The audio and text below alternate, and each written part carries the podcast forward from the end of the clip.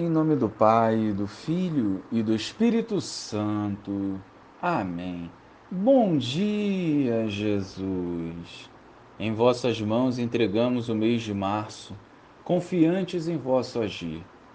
Que a tua palavra nos restaure e encoraje a viver a santidade, perseverando na caminhada rumo ao céu. Amém. Naquele tempo, quando as multidões se reuniram em grande quantidade, Jesus começou a dizer: Esta geração é uma geração má. Ela busca um sinal, mas nenhum sinal lhe será dado, a não ser o sinal de Jonas.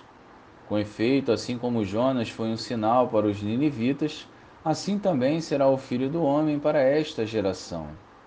No dia do julgamento, a rainha do sul se levantará juntamente com os homens desta geração e os condenará porque ela veio de uma terra distante para ouvir a sabedoria de Salomão. E aqui está quem é maior do que Salomão. No dia do julgamento, os ninivitas se levantarão juntamente com esta geração e a condenarão, porque eles se converteram quando ouviram a pregação de Jonas. E aqui está quem é maior do que Jonas. Louvado seja o nosso Senhor Jesus Cristo, para sempre seja louvado.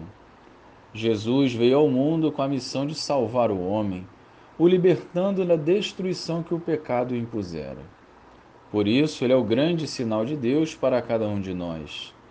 Mas, como naquele tempo, o povo permanece insensível à palavra de Deus, rejeita o Senhor e busca construir uma sociedade vazia da graça do alto. Outros condicionam a vivência da fé aos sinais e perdem a chance de viver em comunhão com Deus. Pela nossa incredulidade, estamos continuamente perdendo a chance de desfrutar da bênção reservada para nós. Valorizamos e aplaudimos conquistas humanas e nem sempre acolhemos tudo o que o Senhor fez por nós.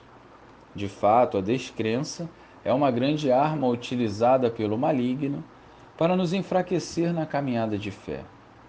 Não percamos tempo pedindo sinais, se nem o joelho formos capazes de dobrar em oração todos os dias. A barganha nos impede de progredir e nos deixa estagnados. Assim como os ninivitas, nos arrependamos, para que uma verdadeira conversão aconteça em nossas vidas e assim vivamos plenamente a vontade de Deus. Glória ao Pai, ao Filho e ao Espírito Santo como era no princípio, agora e sempre. Amém.